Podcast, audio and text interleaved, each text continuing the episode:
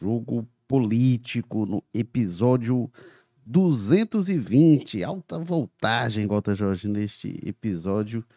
E hoje, para falar de um dos temas mais recorrentes e persistentes do nosso, da nossa trajetória aqui no jogo político, vamos falar é, de Jair Bolsonaro, mais uma vez. Situação é, é, do ex-presidente da República, como ela fica?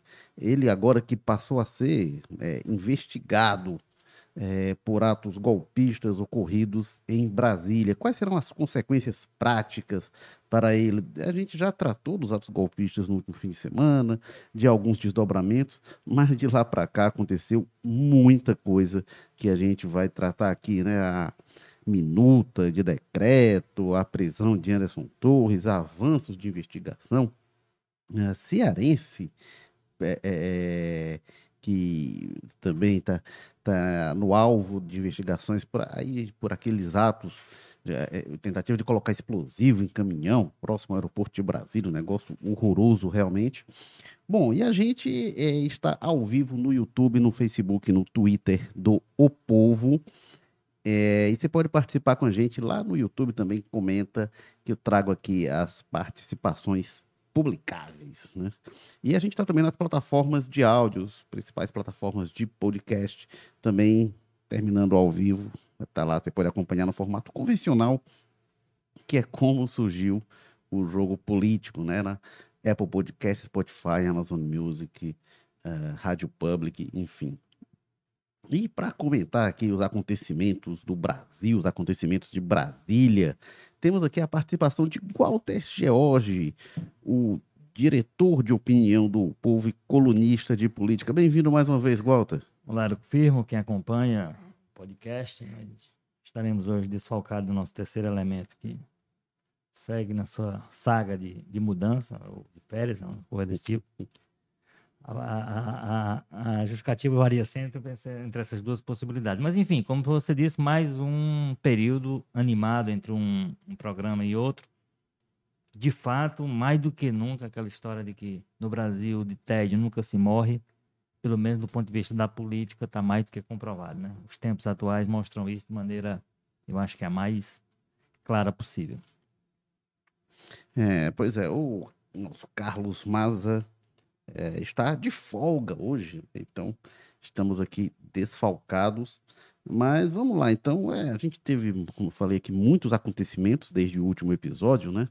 A, a operação policial na casa do Anderson Torres, isso a gente até comentou lá no episódio passado, mas o que a gente não sabia é que tinha sido encontrado uma minuta de um decreto é, de golpe que teve muita repercussão, muito impacto, é um documento absolutamente comprometedor. Mas uh, é, me surpreendeu também algumas figuras que não repercutiram, né? E aí a gente vai falar também de como a oposição reage, como é que a oposição se posiciona. Mas a primeira pergunta é, Walter, que consequências a gente pode ter para o ex-presidente Jair Bolsonaro? Ele passou a ser investigado, né, pelos atos golpistas em Brasília. É, a PGR está sendo meio que empurrada nesse sentido, então teve lá é, algumas dezenas de procuradores assinaram um manifesto pedindo providência e aí a PGR entrou com pedido para incluir, que foi aceito pelo STF. Bolsonaro que está lá em, é, é na Flórida, né? Segue lá nos Estados Unidos e onde está desde o fim do ano passado. Não esperou nem terminar o mandato para ir para lá. É, o que, que, você acha que pode acontecer com ele, Walter? Você falou, tá, o Bolsonaro vai ser preso, o Bolsonaro vai ficar inelegível, é, o Bolsonaro pode ser extraditado. O que, que você projeta, Walter Jorge? Ah, eu, eu, diria que a única coisa que impede, nesse momento, do ex-presidente Bolsonaro estar tá absolutamente inserido no contexto das investigações de maneira mais, digamos assim, mais explícita e mais forte, é o cálculo político que está sendo feito, né? Tanto que a gente, a, a quem considere que não é um não é uma corrente a qual eu me associo, mas que inclusive muita coisa que é feita é feita em função de para tensionar para ver se o Bolsonaro acaba preso e em função disso se estabelece aquele caos que ele parece sonhar desde algum tempo. É, Eu acho que é, é bom. A primeira coisa que é preciso se entender, eu entendo, eu, eu acho sobre toda essa crise, assim, essa ela não existiria na proporção que ela tem hoje. Isso eu digo sem nenhum medo de errar, se não fosse a, o comportamento do ex-presidente Bolsonaro. Se lá, no, no, com todas as restrições, as críticas que ele tem ao modelo do voto eletrônico, ao sistema eleitoral brasileiro, ao comportamento deste daquele ministro, dessa daquela autoridade e tal.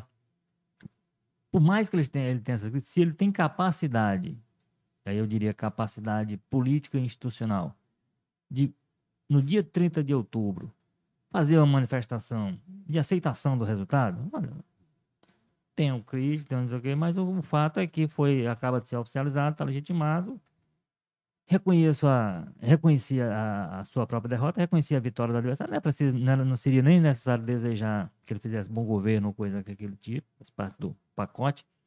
Mas ele poderia abrir mão disso, mas derrota.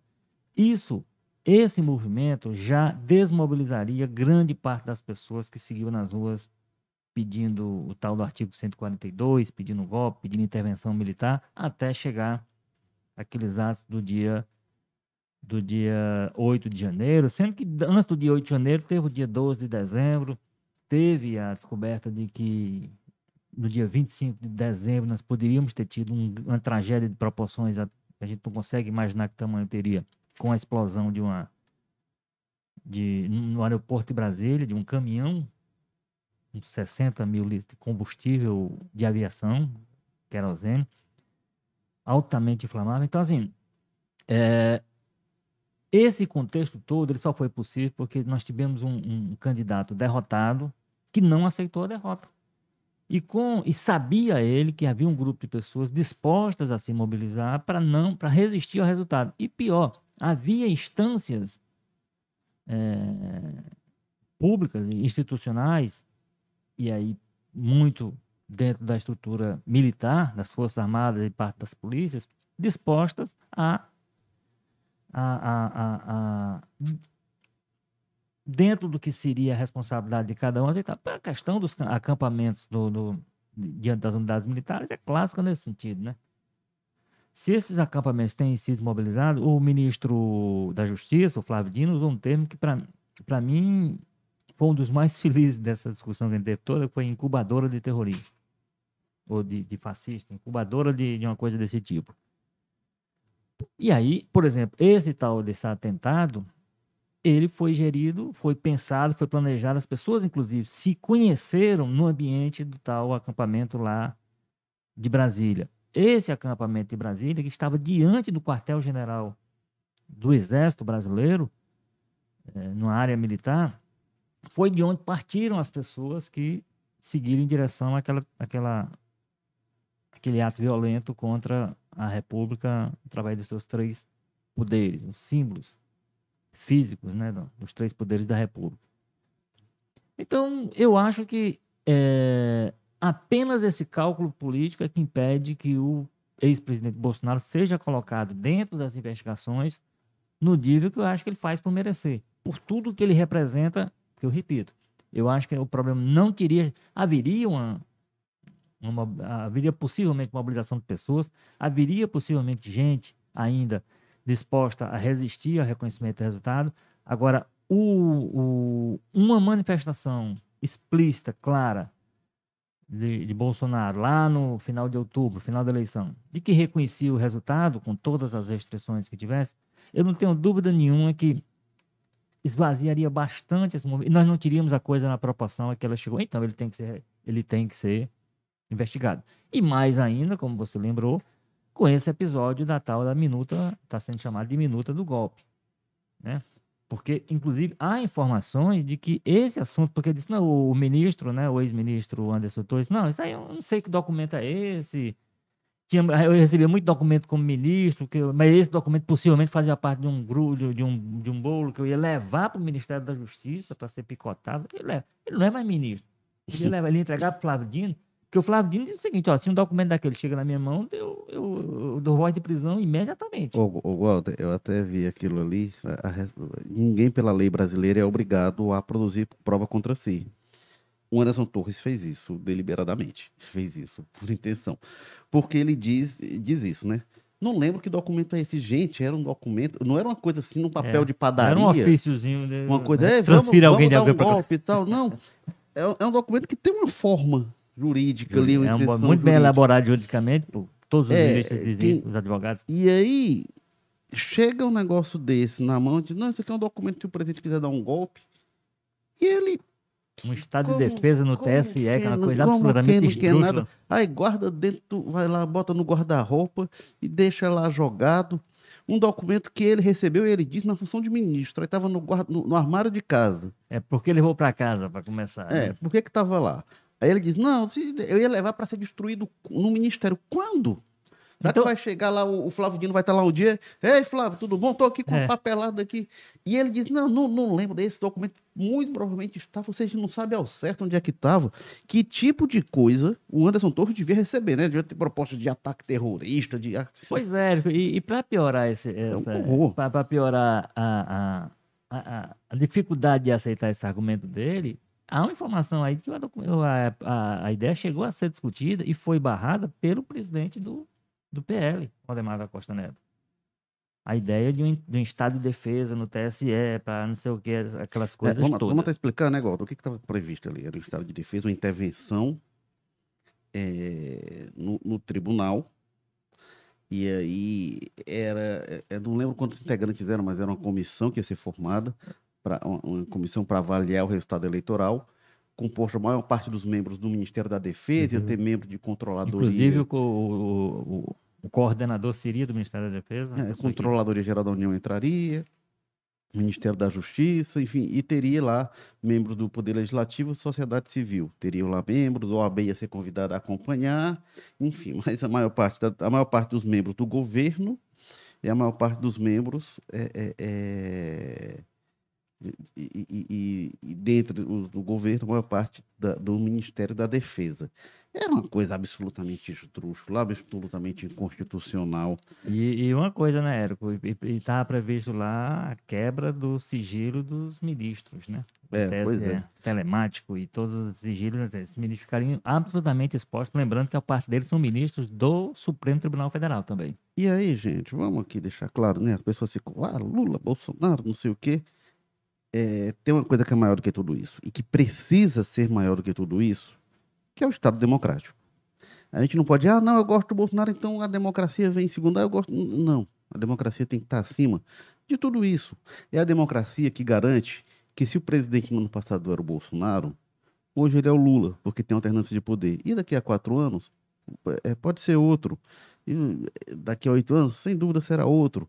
Então, assim, é ela que garante a alternância de poder. É ela que garante é, que uma derrota eleitoral hoje pode vir uma, vitória amanhã e que, sobretudo, a vontade do povo é soberana. Não pode ser uma coisa, ah, é o resultado das urnas, eu gosto, eu não gosto. É, eu aceito o resultado se ganhar o meu candidato, mas se o meu candidato perder, aí eu não aceito. Não pode ser assim, a democracia precisa estar acima disso. Ela é, é- e aí o que está ali é muito claramente um golpe documentado. A gente viu isso na história brasileira, né? De tentativa de dar legitimidade a golpes. Em 64, é, o que, que disseram com o João Goulart? Não, o João Goulart deixou o país. Não está sendo deposto pelos militares, não. Está sendo. é, é, é, não está mais no país. E aí, uma sessão no Congresso Nacional É, foi declarada a vacância do cargo. declarando vacância do cargo. E apesar de, de parlamentares aliados, João Goulart dizendo não é verdade, o presidente está no Brasil. Naquele momento ele estava, de fato, no Brasil. E depois é, foi para o Uruguai, fugindo né, da- é, das Forças Armadas, mas naquele momento estava no Brasil. E aí se, se colocou essa situação, mentindo, tentando dar um verniz né, de legalidade. Então, isso, gente, precisa estar acima é, de, de político A, político B, de Bolsonaro, Lula, enfim.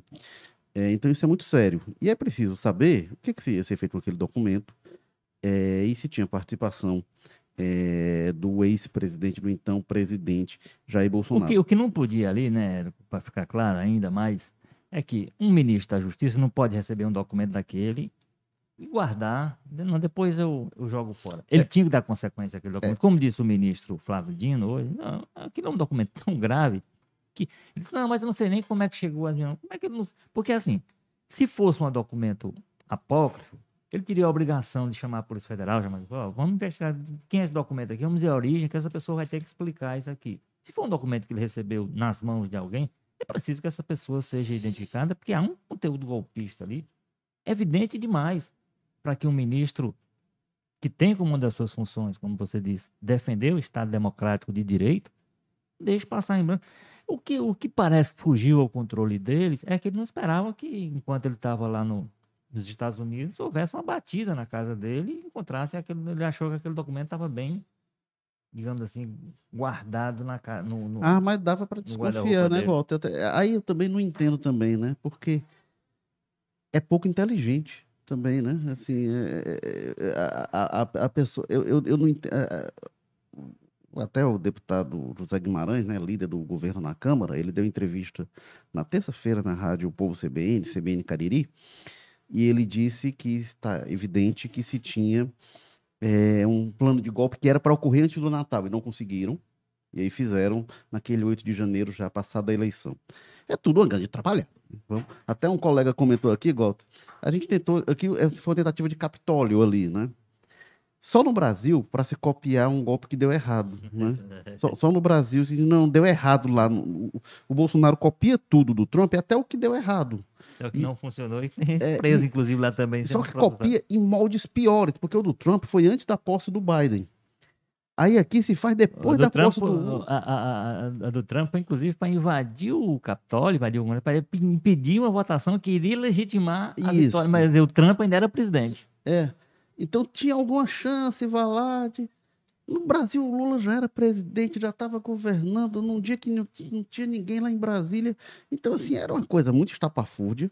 Não tinha chance nenhuma. Aí, eu, eu não entendo. Tem algumas, a gente vê as atrapalhadas que a gente vê no governo, a gente viu no, no, no golpe, né? Assim, que é. Aí o ministro deixa lá o negócio na, na, gaveta dele, né? Enfim.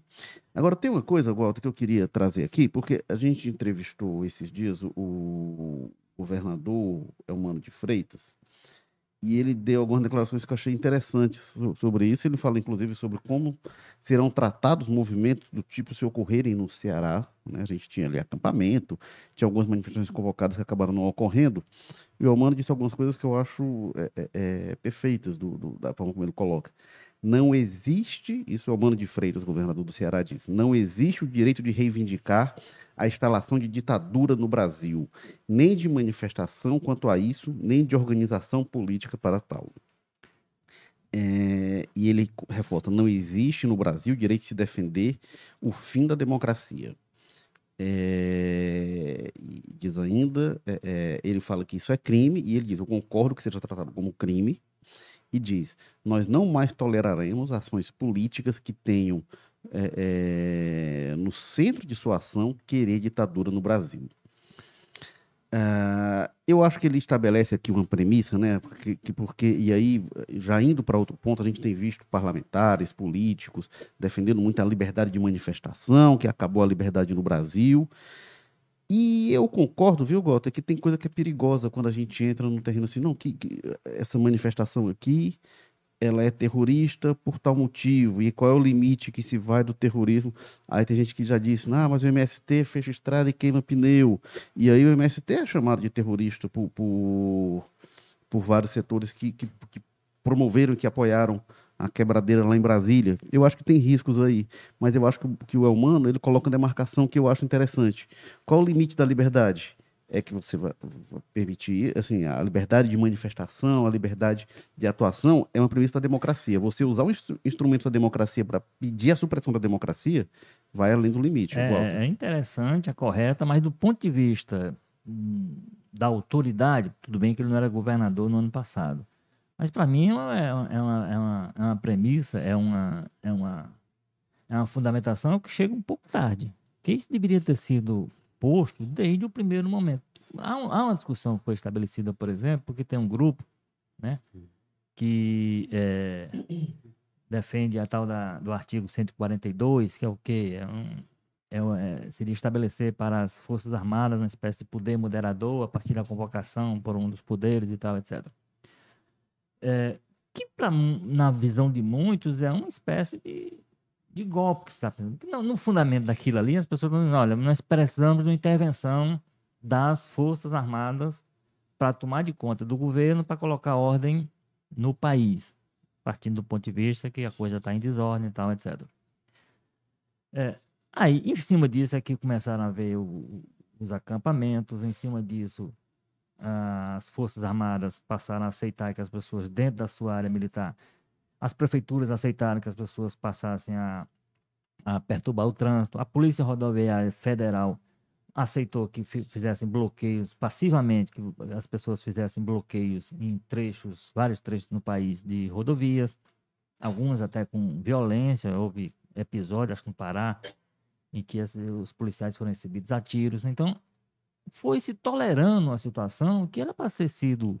É a mesma coisa que eu estou falando aqui do de o Bolsonaro lá atrás ter feito uma, uma, manifestação de aceitação da derrota teria acalmado muita coisa, eu acho que se lá no começo também, quando começou esses movimentos, se os governos estaduais tivessem essa postura que o governador está demonstrando agora, e o governador do, e o governo do Ceará era em tese aliado é, dele, né? Mas eu entendo, viu? Então é o seguinte, se naquele momento já tivesse das prefeituras, dos governadores, uma atitude de, olha, isso não vai ser tolerado. Nós tivemos, nós tivemos dentro do, do descobriu-se depois, por exemplo, o, o, nosso senador cearense Eduardo Girão fez lá um, um, um, evento no Senado que durou sete horas para discutir esse artigo 142, que grande parte das pessoas, que inclusive o, os dois dos envolvidos com a história da, da bomba, estavam presentes nessa sessão dele.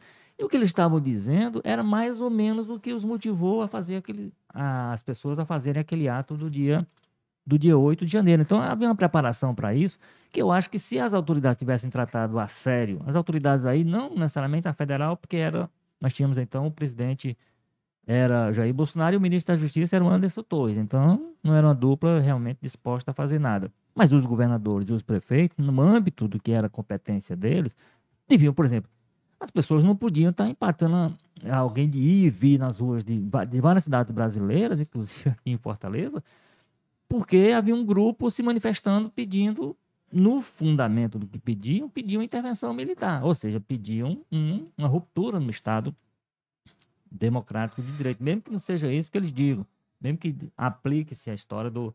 Eu digo, foi um, foi um debate que foi sendo aceito em vários anos, foi foi sendo aceita, inclusive, no âmbito jornalístico. A gente foi aceitando esse debate, com, com as críticas que se fazia, com apontando-se que aquilo ali, no fundamento, tinha isso, mas porque também você tinha uma, uma, uma convivência que não deveria ser. E aí o, o, governador diz agora que não vai ser mais tolerado, pois que não seja.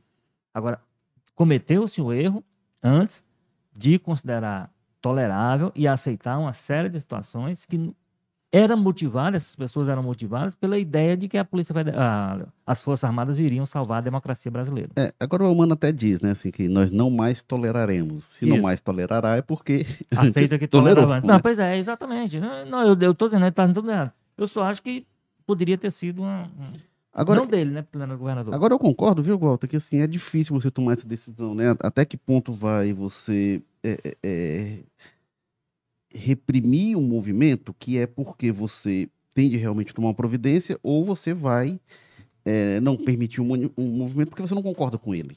Eu entendo que, esse, que, que, essa linha é tênue tenha chegado. Por isso que eu gosto, eu, eu gosto da é, premissa que, que o humano estabelece, né? O, a, a, baliza que ele coloca até onde se vai, até onde não se pode ir.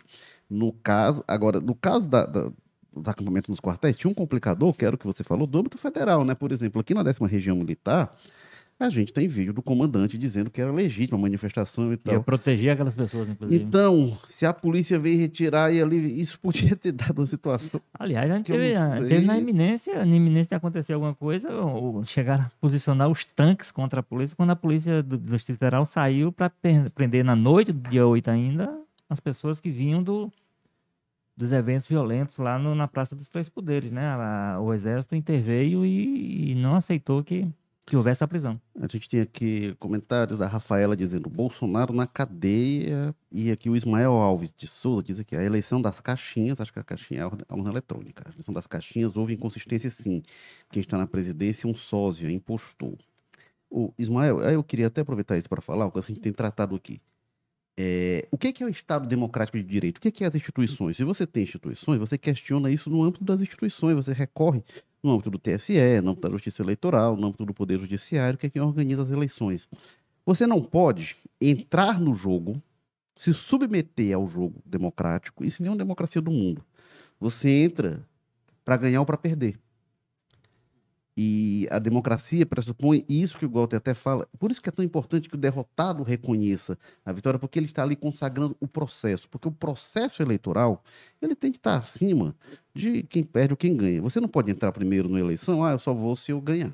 Eu só aceito se eu ganhar. Se eu perder. O Bolsonaro disse isso, eu escrevi sobre isso antes da eleição de 2018. Ele disse que só aceitava se ele ganhasse. Então, isso primeiro já está errado aí de cara. Ah, quando a gente vai. Eh, então, mas sobretudo você tem instâncias para legitimar. Ah, o resultado foi errado. Você diz, segundo quem? Segundo o Ismael? Desculpa, você não é autoridade para isso, cara. Você não é autoridade para isso. Você não tem legitimidade para isso. Tem instâncias que têm essa legitimidade. Ah, mas eu não gosto. Ah, mas é o Alexandre de Moraes. Ah, mas não sei o quê. Cara, desculpa, é o Estado brasileiro.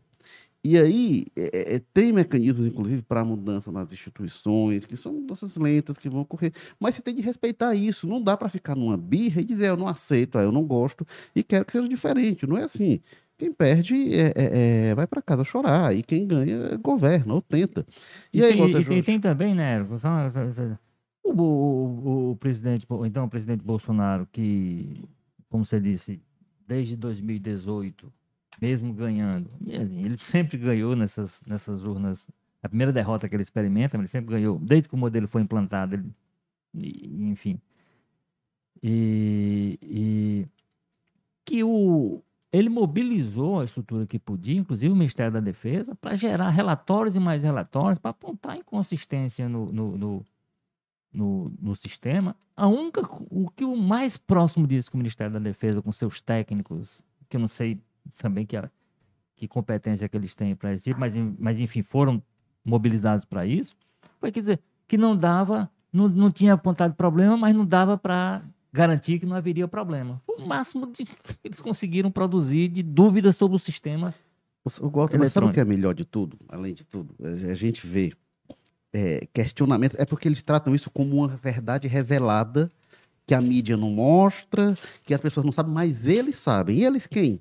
Cara, em geral, pessoas de com todo respeito, aliás, com nem tanto respeito, né, a golpistas, é, de pouca inteligência, pouca capacidade de elaboração, e elas acham que elas descobriram uma coisa ali que só elas são pessoas de pouquíssima capacidade de, de, de, compreensão política, de baixa formação política, de pouco estudo, instrução é, sem muita solidez, e pessoas que acham, não, eu sei aqui uma coisa, que vocês sabedores aí não sabem, mas eu sei porque eu descobri aqui.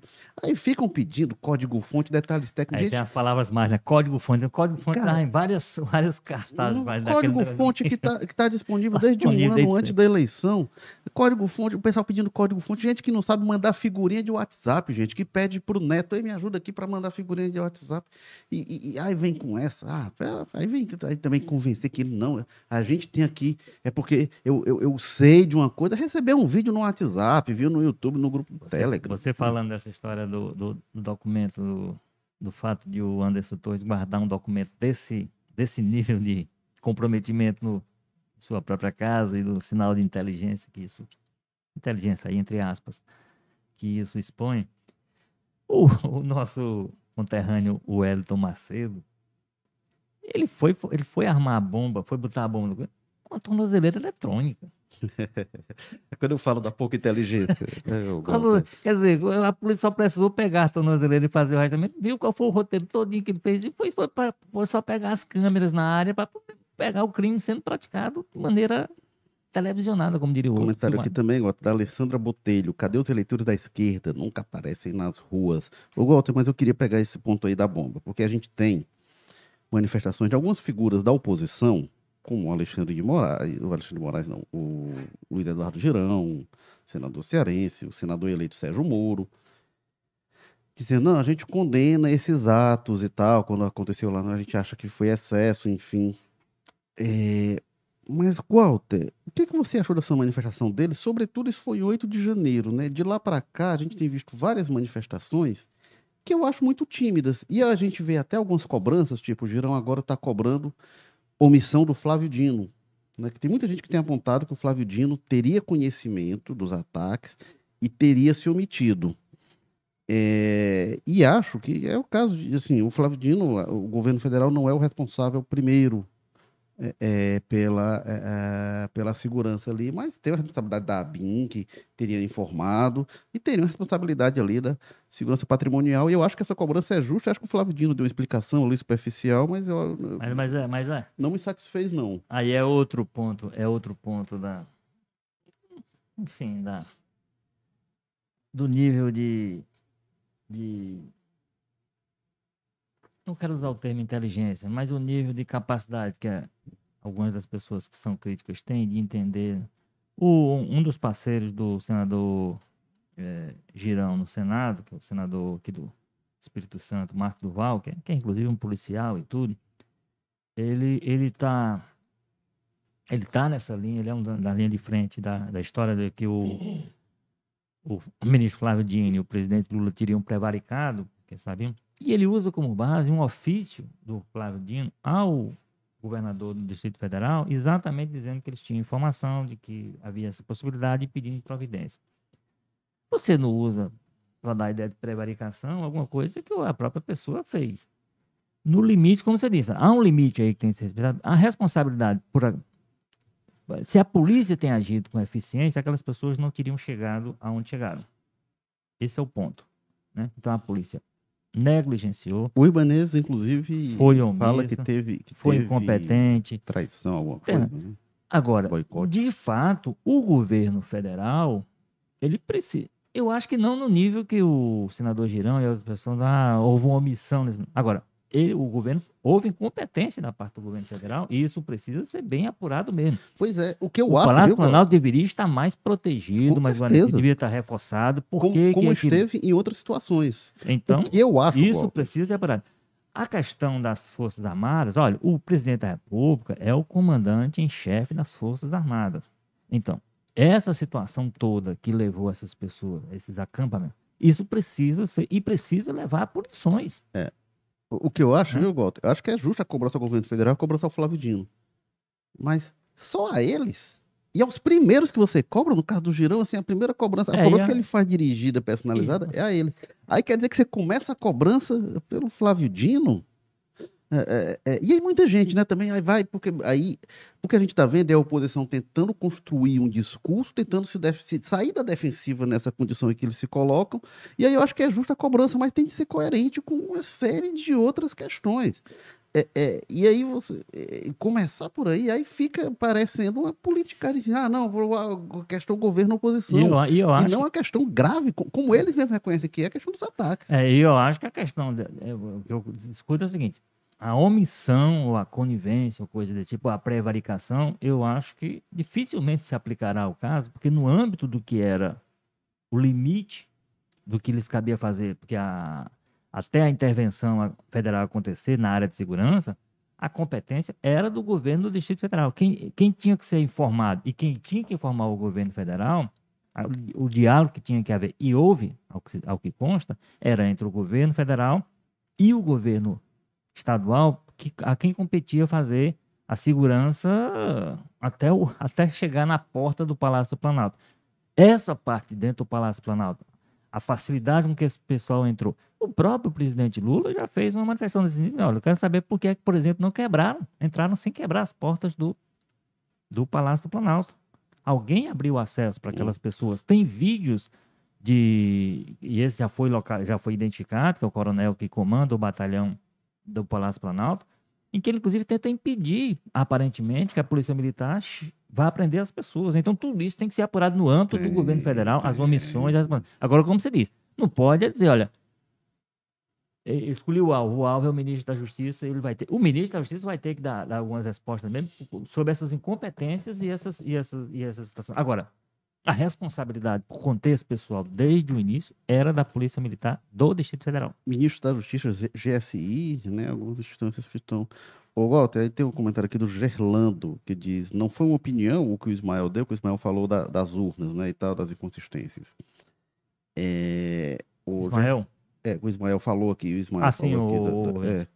Não foi a opinião que o Ismael deu, que ele tinha dito que. Gerlando, eu acho que assim, você dizer que houve inconsistência, fraude nas urnas, eu acho que isso não é uma opinião.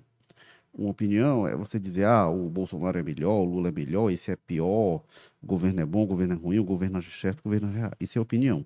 Você dizer que houve fraude, você dizer que houve roubo, é uma questão objetiva. Eu dizer, ah, não, fulano é, é, é, cometeu um crime. Não, isso não é uma opinião. Né? Isso é uma informação objetiva. Ah, o Walter George está aqui do meu lado. Isso não é uma opinião. O Walter está do meu lado. Eu não posso dizer que o Walter está na praia tomando uma cerveja, por mais que ele eventualmente gostasse de estar lá. Mas, então, assim, tem coisa que não é da opinião. E até a gente, quando a gente discute de liberdade de opinião, enfim, é- é- é, a gente tem que entender o que é, que é opinião, o que é, que é, É, e- verdade e- factual. E, né? tem um ponto dessa questão da- das urnas que assim, a gente vai discutir isso no momento oportuno, mais para frente, quando a poeira baixar de verdade, porque ela ainda está ofuscando muita coisa. É o prejuízo que toda essa situação de 2022 criou para o sistema eleitoral brasileiro.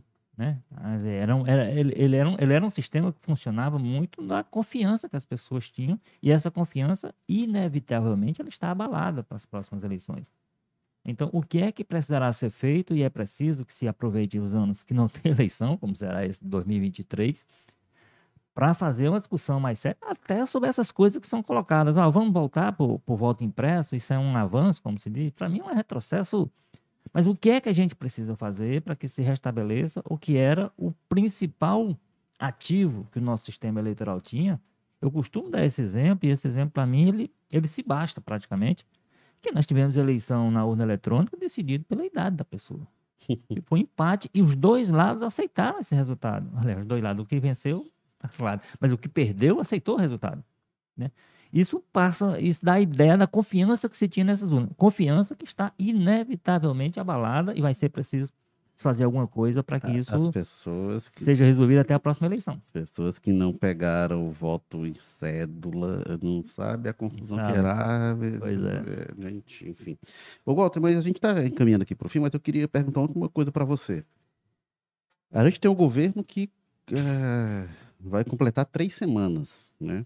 Teve algumas medidas já controversas, discutidas em si, mas muito pouca coisa até agora, mas já um clima, gente.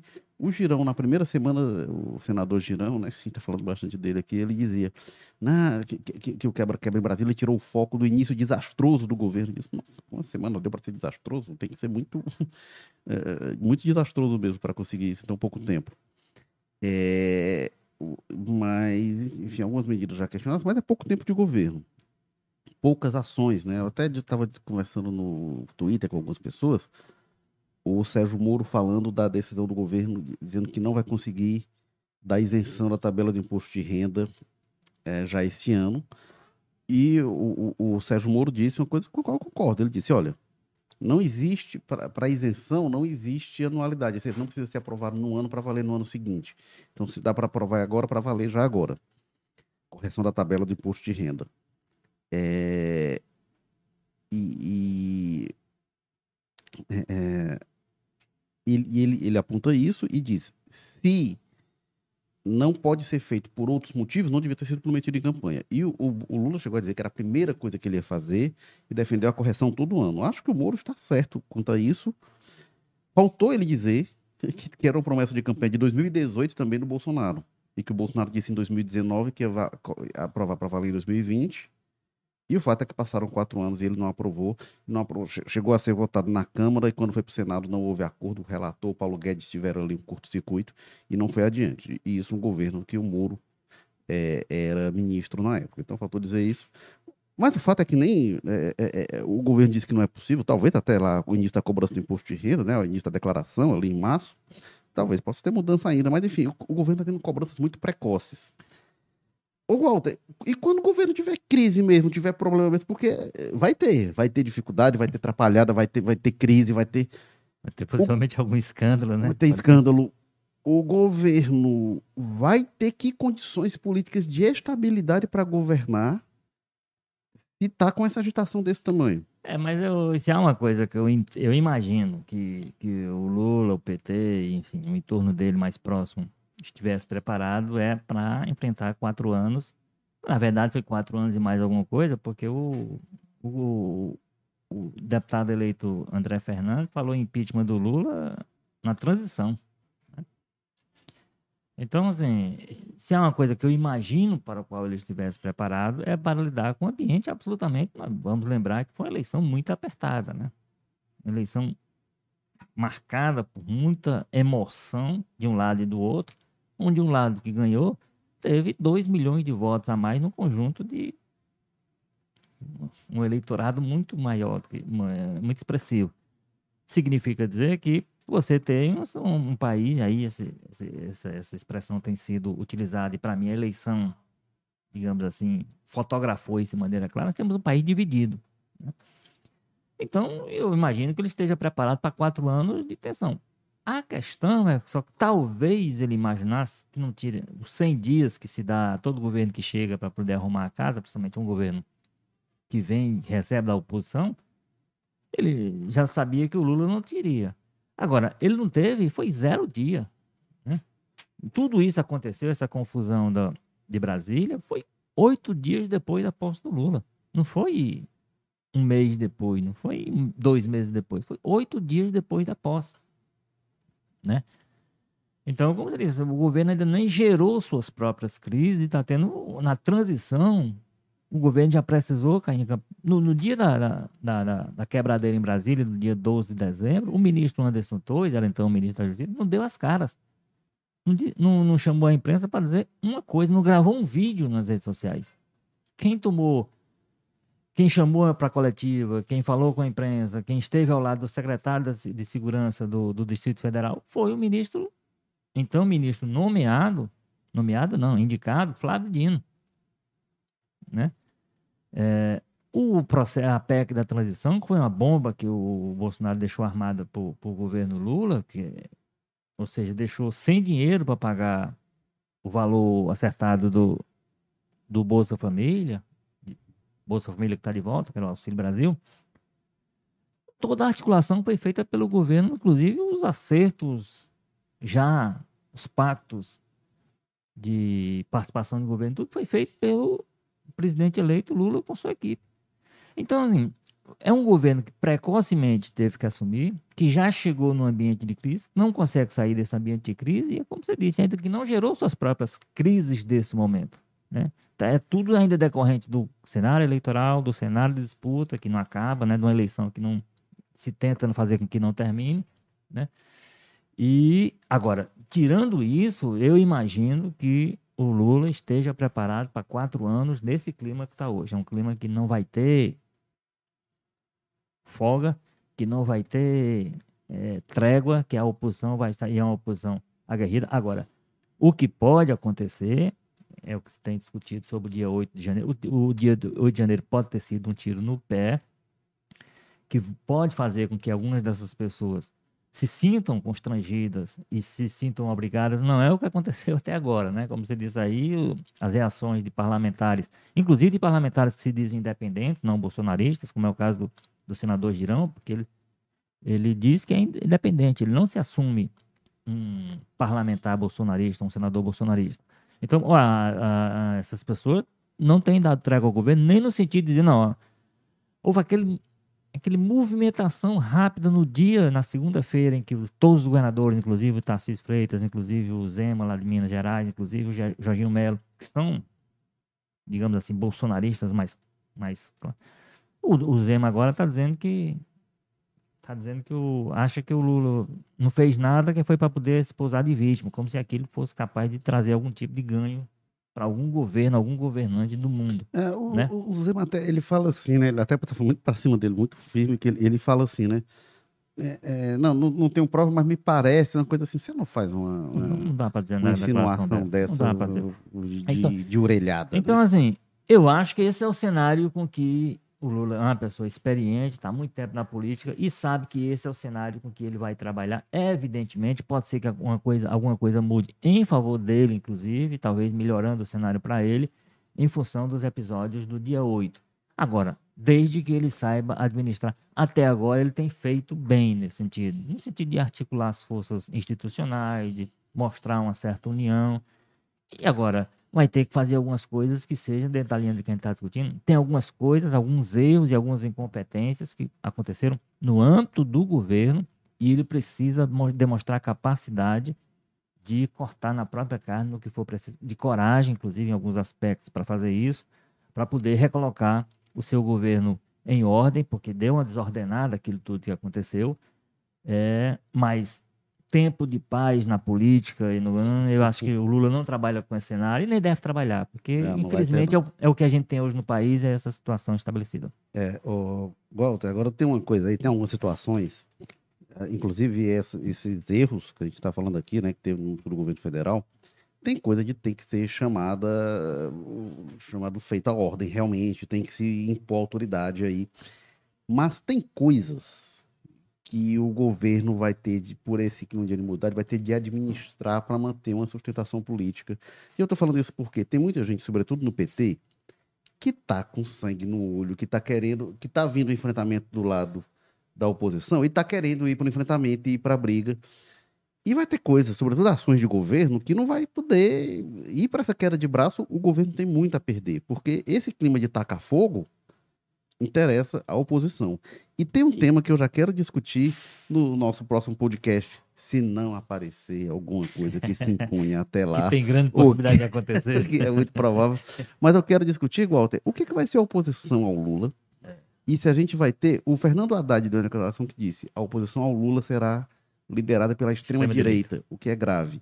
Será que é isso mesmo? Ou será que pode ter chance de surgir uma outra oposição? Com que perfil, com que característica? Uma oposição não bolsonarista? Será que estão mirando já o Romeu Zema como um nome que pode ser isso? Isso é assunto para o episódio 221, porque o episódio 220, a gente está já encerrando. Este aqui é o Walter George do meu lado, diretor de opinião do povo. E se você quiser ler mais as opiniões dele, porque gostou, então que não gostou e quer ter mais raiva ainda, mais fácil, você né? vai lá no você vai lá no Povo Mais. Todos os domingos o Walter Jorge escreve no Povo Mais e no Jornal Povo, jornal de papel. E eu sou Érico Firmo e eu escrevo de terça-feira a quinta, a sábado, ó, terça a quinta. É tudo, no Povo Mais, né, Érico? De vez em quando me dá uma dor de cabeça, eu escrevo fora ah, do pois domingo. é entre edições é. extraordinárias, mas eu de terça, quinta e também no Jornal do Papel estou escrevendo. E este é o Jogo Político, a gente está toda quarta-feira, às 10 é, é, no Facebook, no YouTube, no Twitter do Povo, e aí depois a gente está nas plataformas de áudio, na plataforma de, das principais plataformas de podcast, a gente está no Apple Podcast, Spotify, Amazon Music, Google Podcasts, Rádio Public. Então, que é como surgiu o Jogo Político no formato tradicional podcast, né? E a gente é, tem também no jogo político, hoje na técnica, o Felipe Castro, é, estratégia digital, o Diego Viana, edição a Nicole Vieira, diretores executivos de jornalismo, Ana Nadaf e Eric Guimarães. Lembrando que o Jogo Político está também no O Povo Mais, a plataforma multi-streaming de jornalismo e cultura. Na semana que vem a gente está de volta com o retorno do Carlos Maza aqui com a gente. Valeu, pessoal. Tchau.